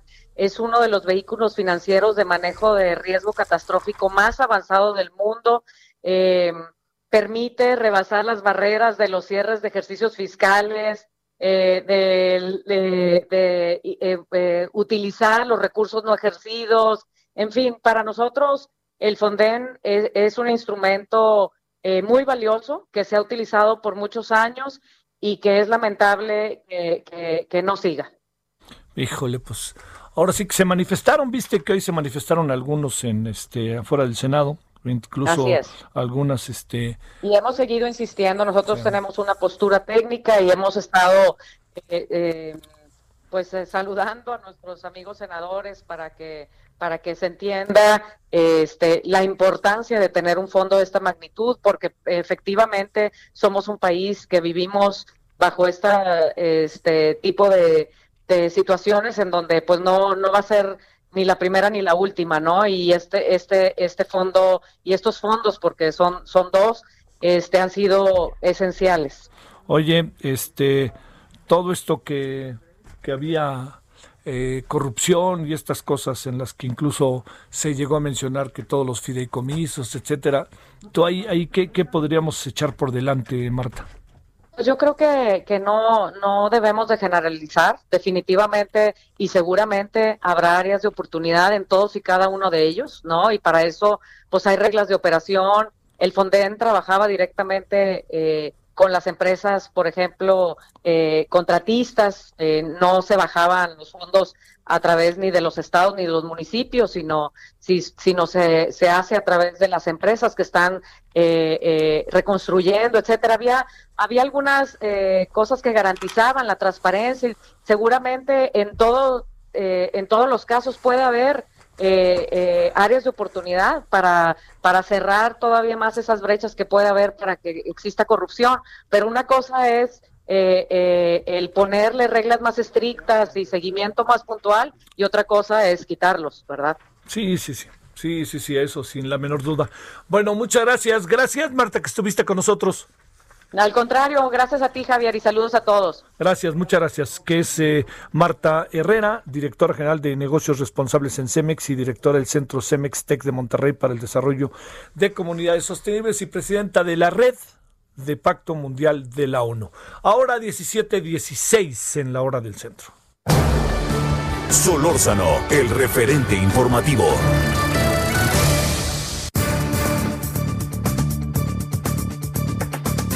A ver, a ver, este asunto que tiene que ver con, primero que se roban 37 mil y tantos este, fármacos, muchos de ellos dedicados directamente a, a la lucha contra el cáncer o fármacos para la lucha contra el cáncer de los niños.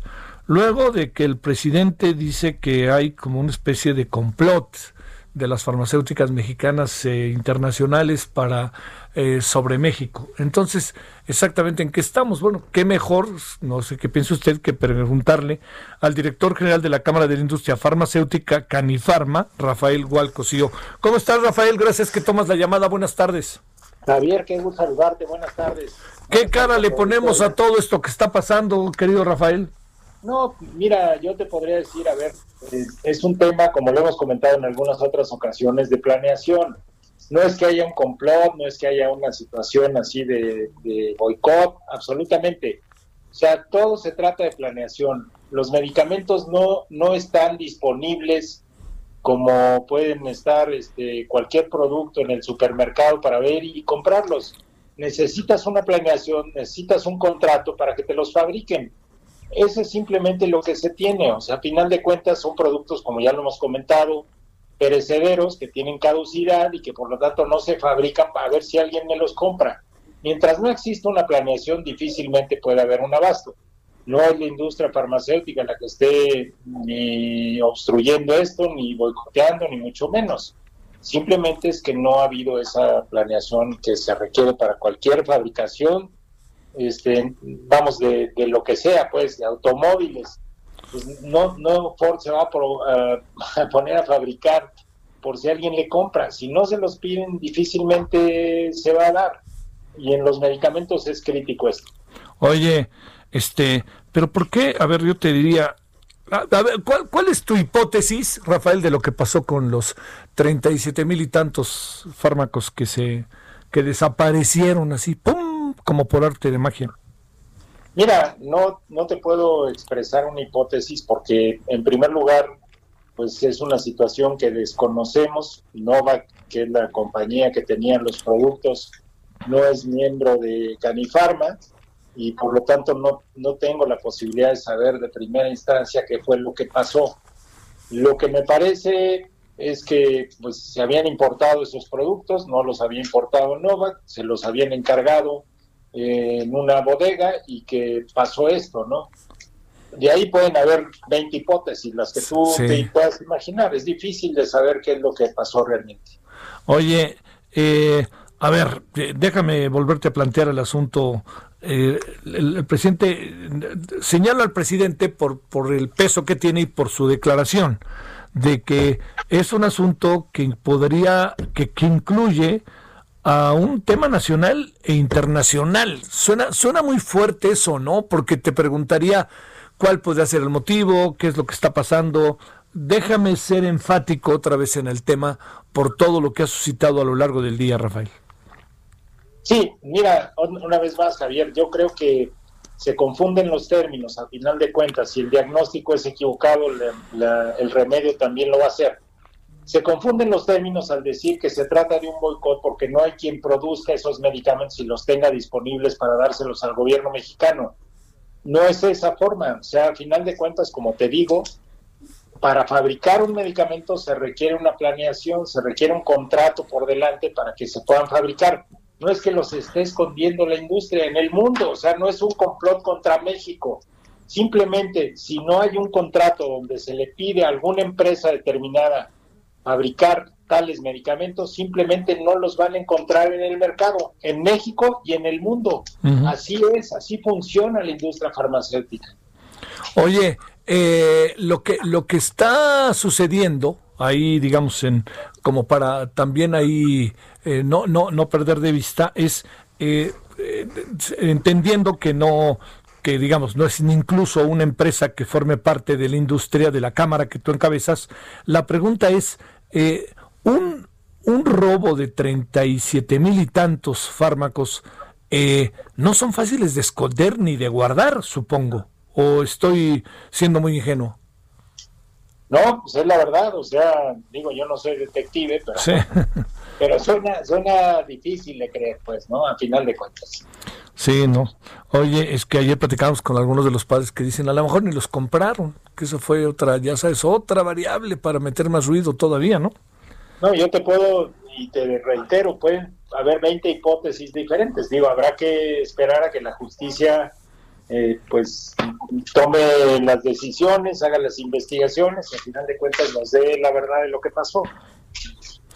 Este, híjole, eh, ¿van mejorando las cosas entre la industria y el presidente o con declaraciones como esta se vuelven a poner tensas? Mira, yo te, yo te podría decir, hoy inició la convención de la industria farmacéutica, la Convención Nacional de la Industria Farmacéutica, la vigésima novena convención, fue es una convención virtual. Tuvimos el honor de tener en la inauguración a el ingeniero Alfonso Romo, el jefe de la oficina de la presidencia, y fue muy enfático en, en, señalar que la industria es una industria esencial, que es una industria que debe de ser apoyada por el gobierno federal, como lo han hecho muchos otros países ante esta pandemia, donde es necesario que la industria farmacéutica local pues este, tenga una presencia importante porque eso te da soberanía sanitaria, en fin, una serie de declaraciones muy halagüeñas en cuanto a, a, la relación de gobierno con la industria. Y yo espero que pues esta situación de promover la inversión, promover la innovación, que lo mencionó así Alfonso Romo, creo que pues es, te digo eso, ¿no? Una, una buena noticia para la industria, yo espero que por ahí sigamos avanzando, habló también de la COFEPIS, de que debe ser un promotor de la industria, de que no debe poner trabas, menos en estos momentos de pandemia, en fin, una serie de mensajes positivos que agradecemos muchísimo y que nos dan, pues eso, una gran esperanza de que, las cosas mejoren entre el gobierno y la industria. Sí, eso es clave. Pero bueno, Rafael, este... También yo diría, eh, híjole, lo que pasa es que luego vienen afirmaciones muy contundentes que acaban permeando en la población, ¿no? Y acaban convirtiéndose en verdades cuando, pues si no hay planeación, no hay manera de que tú, si no hay planeación y no hay petición, pues ¿para qué produces medicamentos, diría yo, ¿no? Totalmente, o sea, los medicamentos son, digamos que es un insumo muy delicado, desde su fabricación, su distribución también es un tema que puede impactar profundamente en la calidad del medicamento. En fin, hay muchos factores que tienen que ir alrededor del medicamento. No es no es fabricar, y perdón por, por los fabricantes de tornillos, de tuercas, de, sí, sí, de productos sí. que no son perecederos. Aquí, si tú fabricas algo es porque ya tienes contrato. No es fabricar leche o caramelos que sabes que van a llegar y te los van a comprar en la tienda. No, aquí no. O sea, si no te te planeas perfectamente qué es lo que vas a necesitar. Y el tema de vacunas es igual, o sea, en el tema de vacunas es todavía más crítico. Estamos hablando de que tienen que programarse con dos años de antelación, porque es, es una capacidad limitada. No puedes fabricar vacunas este, ad libitum para ver si, si te las compran. O sea, no es así el mercado farmacéutico, no es así el mercado de vacunas. En fin, hay un, una serie de limitaciones que se tienen que observar para poder tener el abasto oportuno de, del medicamento. Gracias, Rafael Gual. Muchas gracias que estuviste con nosotros. Buenas tardes. Javier, te mando un abrazo. Muchas gracias a ti. Hasta luego. El referente informativo regresa luego de una pausa. Heraldo Radio, la HCL se comparte, se ve y ahora también se escucha.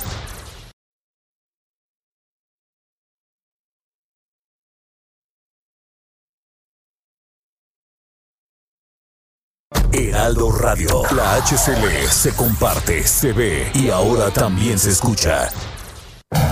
Estamos de regreso con el referente informativo.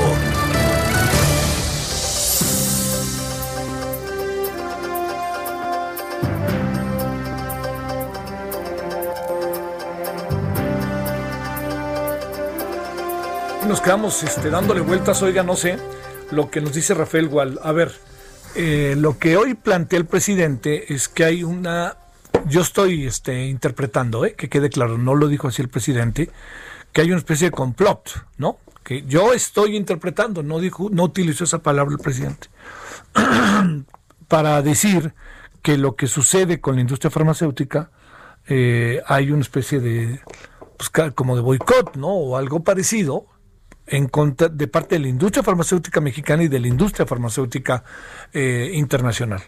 Bueno, por lo pronto, los laboratorios que se encargan de esto no pertenecen a la organización que encabeza el propio Rafael, que es la Cámara de, eh, la es, eh, Cámara de la Industria Farmacéutica, la Canifarma. Entonces, ahí ellos no tienen que ver. Ahora, el presidente dice que es algo raro lo que pasó.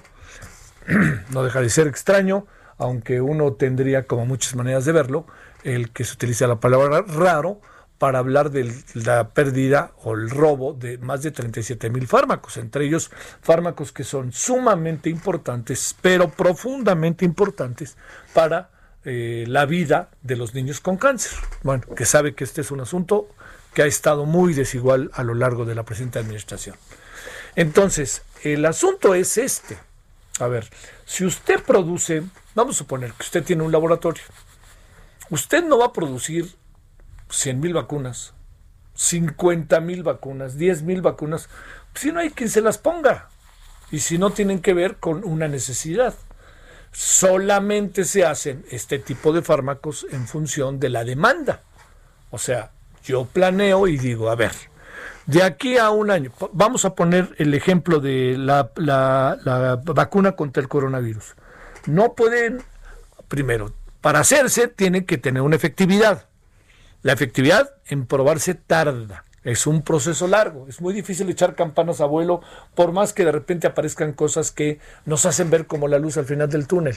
Ya veo lo que pasó estos días. De nuevo, una vacuna que todo indicaba podía, estaba avanzando, estaba avanzando, se tuvo que echar para atrás por un asunto que se presentó y sucedió en función de eh, una persona que está siendo eh, parte de las vacunas que se están probando, que a la mejor hora resultó que pues no iba por ahí tal cual, ¿no? No, este, tuvo contraindicación y entonces va para atrás los, ahora sí que van para atrás los fielders, como dicen, ¿no? Los jardineros. Bueno, esto es lo primero. Lo segundo es que cuando se produzca, hay que ver cuántas se producen. No se pueden producir millones, se tienen que producir en función de una planeación. A ver, México, ¿cuántas va a necesitar? todos en México cuando salga el coronavirus, cuando salga la vacuna contra el coronavirus, vamos a necesitar vacuna, no necesariamente, no. Habrá quien como su servidor, que soy vulnerable por la edad, este, y por una serie de características, pues yo sí seré una de las personas que lo requiera. ¿Lo requerirán recién nacidos? No. Todo indica que no, pero de eso tenemos que esperar.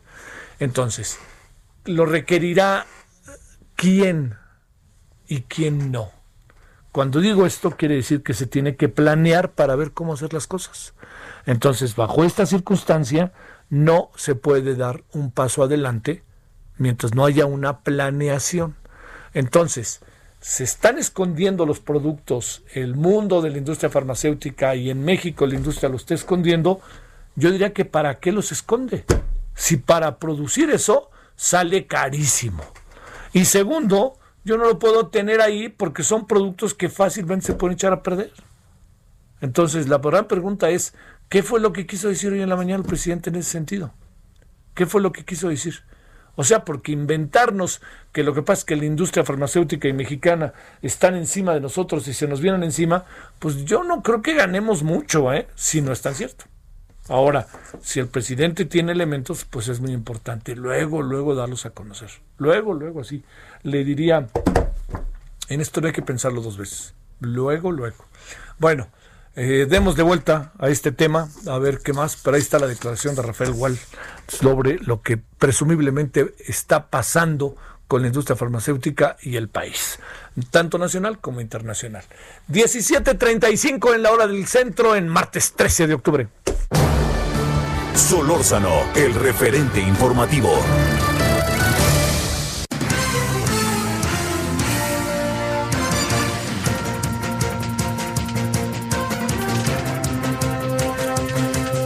Iván Saldaña, ¿dónde andas? Cuéntame cómo van las cosas. Buenas tardes. Eh, Javier, auditorio, buenas tardes. En la Cámara de Diputados, Javier, comentarles, informarles que en el arranque de la sesión del Pleno, pues legisladores del PAN y del PRI reprocharon que a última hora se pospusiera la comparecencia en la Cámara de Diputados que estaba programada para el día de hoy de los titulares de salud pública en México, pese al contexto de la emergencia sanitaria por el COVID-19, decían que pues es, eh, es eh, eh, incongruente que se cancele, sorprendente que se cancele pues la comparecencia de los titulares de la salud pública en medio de una emergencia, de una, de una pandemia. incluso los panistas pues acusaron que ellos y Morena, o sea, los diputados y también Morena, tienen miedo de recibir los reclamos de la oposición. Las comparecencias, y hay que recordar, las eh, comparecencias conjuntas para el día de hoy era del secretario de Salud, él fue citado eh, Jorge Alcocer para explicar el tema del segundo informe de gobierno del presidente Andrés Manuel López Obrador en materia de salud. También el director del IMSS, Zoé Robledo, y del director del ISTE, Luis Antonio Ramírez, eh, pues fueron citados, pero ya cuando algunos de los funcionarios ya estaban aquí, en el Palacio Legislativo de San Lázaro, la Junta de Coordinación Política decidió posponerlas para el jueves 22 de octubre hasta que las bancadas firmen un acuerdo de civilidad para las sesiones, eh, dicen, para que las sesiones se conduzcan con respeto a lo que dijo cuando menos Mario Delgado, eh, presidente de la Junta de Coordinación Política, y eh, pues eso generó reacciones al inicio de la, de la sesión, Javier, por ejemplo, desde su curul, el panista Marco Antonio Adame dijo, expresamos la preocupación por esta decisión a todas luces grave de haber cancelado una comparecencia en el tema de salud precisamente en medio de una pandemia. También le reprocharon reprocharon al grupo mayoritario que pues se esté permitiendo que funcionarios del gobierno federal durante esta legislatura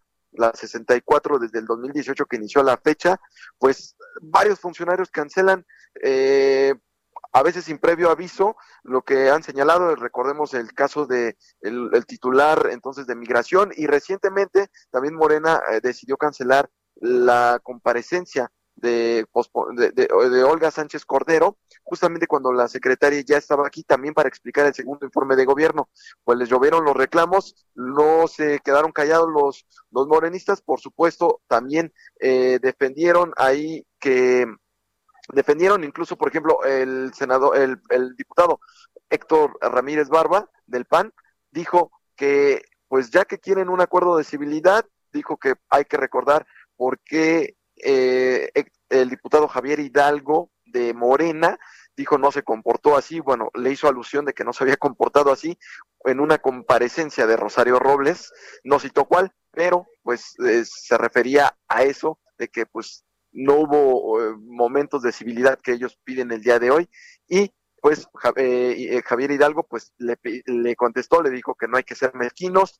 Y bueno, la pelea entre dimes y diretes entre, entre diputados panistas y morenistas, finalmente Enrique Ochoa también, el diputado priista, dijo que pues respeta la decisión de la Jucupo de haber cancelado las comparecencias, pero estas se tienen que llevar a cabo. Dijo estamos empezando con el pie izquierdo, recordó que la comparecencia de Olga Sánchez se canceló y pues esto que te decía Javier, que ha sido dijo, y en, palabras de él, ha sido muy común en esta legislatura que los funcionarios federales no acudan a las comparecencias o reuniones de trabajo citadas en las comisiones o las cancelan de último momento. Mario Delgado ahí, nada más para finalizar, les dijo, les recordó, ah, le dijo, tomó la palabra y dijo, para invitar a los panistas de Acción Nacional para que platiquen con su coordinador, porque fue un acuerdo de la Jucopo que de reagendar para el próximo jueves 22 la comparecencia de los funcionarios de salud. Javier. A ver, a ver, a ver. Este, Iván, hay dos, nomás una, una cosa por ahí. Yo creo que, digamos, plantear que tienen este temor, ¿no? Tienen miedo los funcionarios.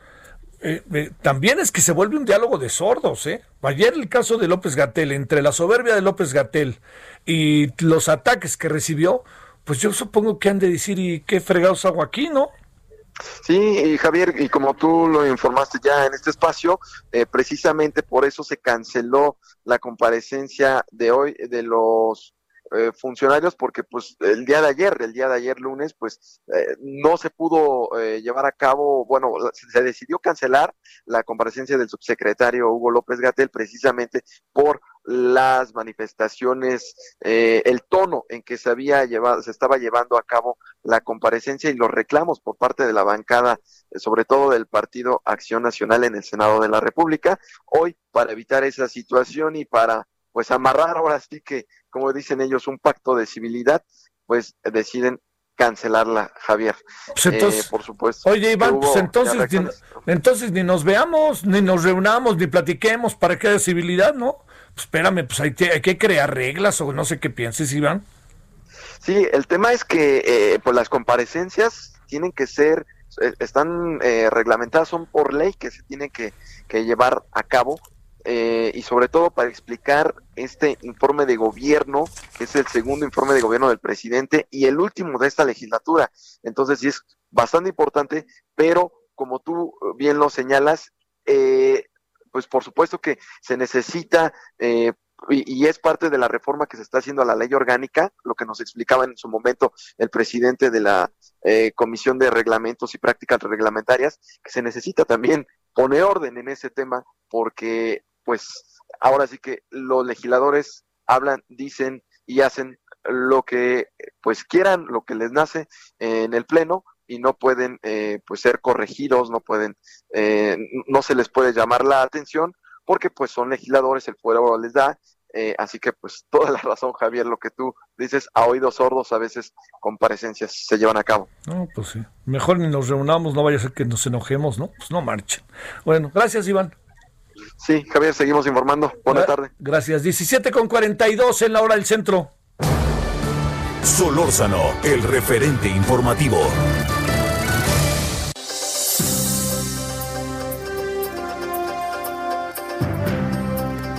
Bueno, vámonos. Eh, Misael Zavala, ¿dónde andas, Misael?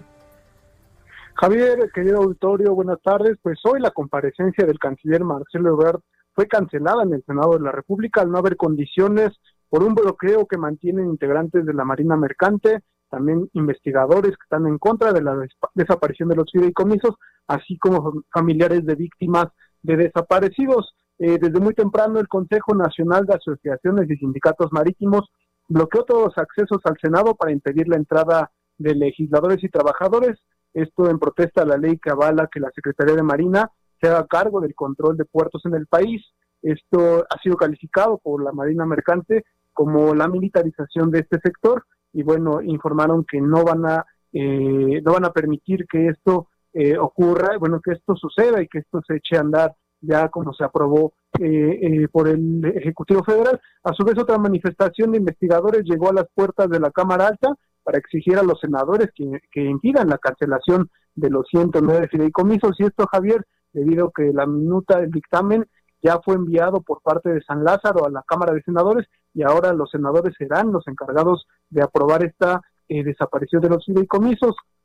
El presidente de la Junta de Coordinación Política del Senado, Ricardo Monreal, informó que solo cinco senadores pudieron acceder al Pleno. Eh, eh, algunos senadores que madrugaron a las 7 de la mañana llegaron a este Senado de la República y fueron los que alcanzaron a entrar, pero bueno, pues no se alcanza el quórum ni las condiciones para iniciar la sesión.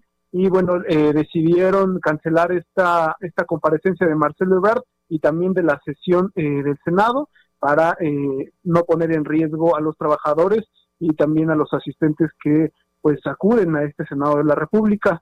Eh, por eh, horas después, eh, los tanto los eh, marinos mercantes como eh, los trabajadores, investigadores y científicos, pues fueron recibidos por Dante Delgado y por el senador eh, Emilio Álvarez y Casa, quienes escucharon sus demandas. Y bueno, hasta este momento se mantiene un bloqueo por parte de, de todavía de personas, de familiares de víctimas de desaparecidos. Y bueno, la cancelación de la comparecencia del canciller pues ya es un hecho y también eh, pues espera que mañana el secretario de Educación Pública, Esteban Moctezuma, también acuda a este pleno del Senado de la República a comparecer alrededor de las 11 de la mañana. Javier, esta es la información. Sale, muchas gracias. Gracias, Misael. Gracias, Javier. Buenas tardes. Fíjese que, que en este asunto eh, yo le, le quisiera decir ahí una cosa. Eh, de- digamos, uno entiende que las condiciones a veces no son tan favorables. A ver, le, voy a contar una de las cosas que de repente uno sabe que no son favorables. Que no se pongan de acuerdo y que no puedan entenderse en una comparecencia los legisladores y los funcionarios federales, me parece que es un absurdo. Ahora, que haya elementos externos, como el día de hoy lo hubo, eh, en función de eh, las protestas, protestas además de algo que es muy importante, ¿no? En contra del fin de los fideicomisos y que se tome el Senado y que esté tomado todo alrededor del Senado, pues uno no sabe lo que pueda pasar, uno no sabe si de repente se enloquece por ahí alguien y se quiere meter al y este la seguridad está ahí de por medio, etcétera, ¿no? Y no puede uno tener fuerzas del orden dentro del digo, se tienen fuerzas de de seguridad básica, me consta, pero del orden así como las imaginamos, no, el Senado y la Cámara de Diputados no son muy escrupulosos, hay que reconocerlo. Así que bueno, bueno, bueno, cancelada la comparecencia de algo importantísimo, de quienes algunos llaman el vicepresidente, cuando se refieren a Marcelo Ebrard. Bueno, vámonos ahora a las 17.46 en la hora del centro. Solórzano, el referente informativo. Balance Inmobiliario es presentado por Centro Urbano. Estrena hoy Casa Odepa en 20. Grandes promociones en Tecámac, Querétaro, Puebla, Cancún, Playa del Carmen y Monterrey. Tu mejor hogar e inversión está en 20. Búscanos en 20.com.mx. Bueno, vámonos entonces a las 17.47 en la hora del centro. Querido Horacio, te saludo con gusto, Horacio Urbano. Sí, yo estuve, oye, no es mi, no es mi área, mi querido Horacio, pero sí esto del Infonavit de esta semana ha llamado mucho la atención desde la semana pasada, ¿no? ¿Cómo has estado? Eh, muy bien, querido Javier. Pues sí, ¿cómo no va a llamar la atención? Porque a fin de cuentas estamos hablando de que, fíjate, yo te haría dos preguntas a ver qué me dices. ¿Tú conoces a alguien que vive en una casa del Infonavit? Sí. Y conoces, puedes decir que no conoces a nadie que vive en una casa del Infonavit, que conoces a alguien que no conozca a nadie que vive en una casa del Infonavit. Híjole, no creo, ¿no? Está bien, Pedro. Fíjate que, que, la realidad es que uno de cada tres mexicanos viven en una casa financiada por el Infonavit. Sí. Y en consecuencia es muy importante lo que pasa con lo que yo considero que es uno de los mayores logros de la política social mexicana histórica. Me parece que es relevantísimo. Es una de las tres mayores hipotecarias del mundo. Sí, es una cosa importante que a veces no valoramos. Y que ha migrado mucho. Porque también cuando hablamos del Infonavit ha tenido casi 50 años de vida en que pasó de los, de los años de gloria del priismo a donde se ha ido convirtiendo poco a poco en una cosa más financiera, en una institución que es una hipotecaria social que hay que recordar que se fondea con recursos de los propios trabajadores. En ese sentido, están con una iniciativa que se está discutiendo, que tiene varias vertientes en respuesta a lo que ha estado insistiendo el presidente, de que hay que, hay que darle la prioridad a la gente. Y me parece muy bien. De hecho, muchas de las cosas que señala el presidente ya funcionan. Tú ves, y ahora, de aquellos tiempos en que la gente decía, me dieron una casa del Infonavit, eso ya se acabó. Ahora la gente puede tomar su crédito cuando quiere, el monto que le corresponde por su salario, por su antigüedad, y puede usarlo para comprar donde quiere. Y ojo, no solo es para comprar, puedes comprar casa nueva o usada, puedes construir, puedes remodelar, puedes eh, eh, usar tu crédito Infonavit para pagar una, una deuda hipotecaria que tengas con un banco. La verdad es que ha avanzado mucho eso. Ahora, la verdad también es que todavía se pueden hacer cosas para perfeccionar que haya más capacidad de atención y eso es lo que se está buscando. Lo ideal es que la iniciativa ya en el Congreso no sea distorsionada porque tiene cosas interesantes. Mira, a mí me parece muy valioso que una de las cosas que busca sea que, la, que un trabajador con su crédito pueda comprar un lote. Eso me parece valiosísimo, siempre y cuando el lote esté en una zona urbana, tenga una escritura que lo pueda avalar y sea destinado a vivienda. Esa es una cosa positiva. ¿Tú cómo sientes esa posibilidad de poder comprar un terreno con tu crédito del Infonavit? No, hombre, pero me parece maravilloso porque el, Infonavit lo único que hace es poner la lana para que tú compres. Sí, para que tú compres. Ahora, este, vale la pena dar el dinero, Horacio, así, y a ver, este, tú sabrás lo que es con tu lana.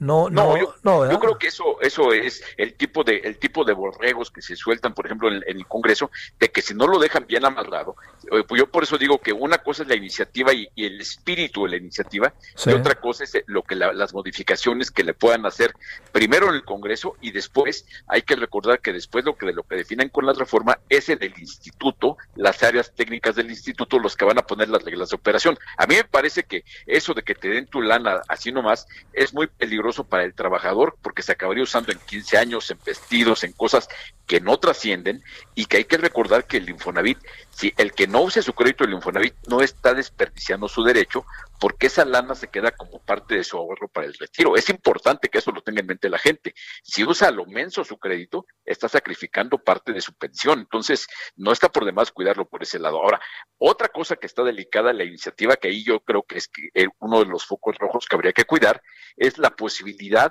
de prestarle a un derechohabiente pero que no tiene trabajo. Eso me parece muy delicado, porque tú le prestarías dinero a alguien que sabes que no tiene forma de pagarte. Hijo, me la pensaría, ¿no? Te voy a decir, mira, que ese, oye, es el gran tema que tiene que ver Horacio, salvando las distancias, con la entrega de dinero a los jóvenes que no tienen empleo. Sí, sí. ¿Qué, haces ahí? ¿Cuál es la relación que guardas con el empleo, el dinero, el valor del dinero, etcétera, no? Ahora, si se los das a los jóvenes, a, los jóvenes, a lo mejor lo usan en comer o lo usan en un pomo. Eso pon tú que es una decisión, pero estás a sabiendas de que se lo estás dando para que ellos lo usen básicamente en lo que quieran. Pero si se lo das a alguien y después le dices que no, tiene que pagar, claro porque los, a los chavos lo que les das no lo tienen que devolver. Lo peligroso es que aquí le estás dando un crédito a un trabajador que como en el supuesto de que existe el esquema, estaría ahorcado porque no tiene trabajo, solicitaría su crédito y después no podría pagarlo. Y hay que recordar que lo que presta el Infonavit lo presta con tu lana, con la mía, con la de todos los que somos derechohabientes y de eso dependen las tasas de interés y una bola de cosas que yo creo que eso es lo que habría que cuidar de no no tomar decisiones que suenen bien, pero que de fondo Además, te digo otra cosa. Si tú le preguntas a la Comisión Nacional Bancaria de Valores, te dirán que está prohibido por regulación financiera prestarle a alguien que no tiene trabajo porque no tendría forma de pagarte. Oye, porque también están, esta otra parte para cerrar, las inquietudes respecto a cómo el gobierno quiere tomar dineros, pues, y no lo digo peyorativamente, sino como parte de una estrategia para desarrollar sus políticas públicas, ¿no? Y luego se abre una puerta y ¿para qué quieres, mi querido Horacio? Bueno, esa es la otra parte, de que tú, cuando están metiéndole mano, te van a levantar los bajos instintos de, de quien vea eso, y después con esos bajos instintos levantados van a ver con unos ojos, pero de lujuria plena, a lo, al montón de lana que hay en Infonavit y Infoviste, pero que esa lana hay que acordarnos que no es lana pública, no es, no es el fideicomiso que ya era lana de todos, no, esto tiene nombre y apellido por trabajador. Entonces, si es bien delicado que los, que los legisladores entiendan lo que es Infonavit, entiendan la responsabilidad que hay en eso y no caigan en la tentación de ir a, a, a aprobar lo que les, lo que les digan que aprueben, ¿no? Que lo analicen con seriedad, digo estoy haciendo la carta a Santa Claus, apenas estamos en octubre, pero déjame ir pidiendo, ¿no? Bueno, este, lo acaban viendo como si fuera Sharon Stone en los bajos. Viendo, pero Sharon Stone cruzando la patita, man. Saludos, Horacio, buenas tardes. Abrazo, querido Javier. Hasta luego, Horacio, hermano. Balance Inmobiliario fue presentado por Centro Urbano. Solórzano, el referente informativo. Bueno, ya nos vamos. Eh, a ver, eh, le, quiero reiterar. Eh, hemos estado conversando en varias ocasiones con Porfirio Muñoz Ledo. No hemos tenido acceso a Mario Delgado. Hoy Mario Delgado va a estar con nosotros. Tengo la impresión de que incluso va a venir al estudio. Cuestión que ya sea por el estudio, ya sea vía remota, pero estaremos con él.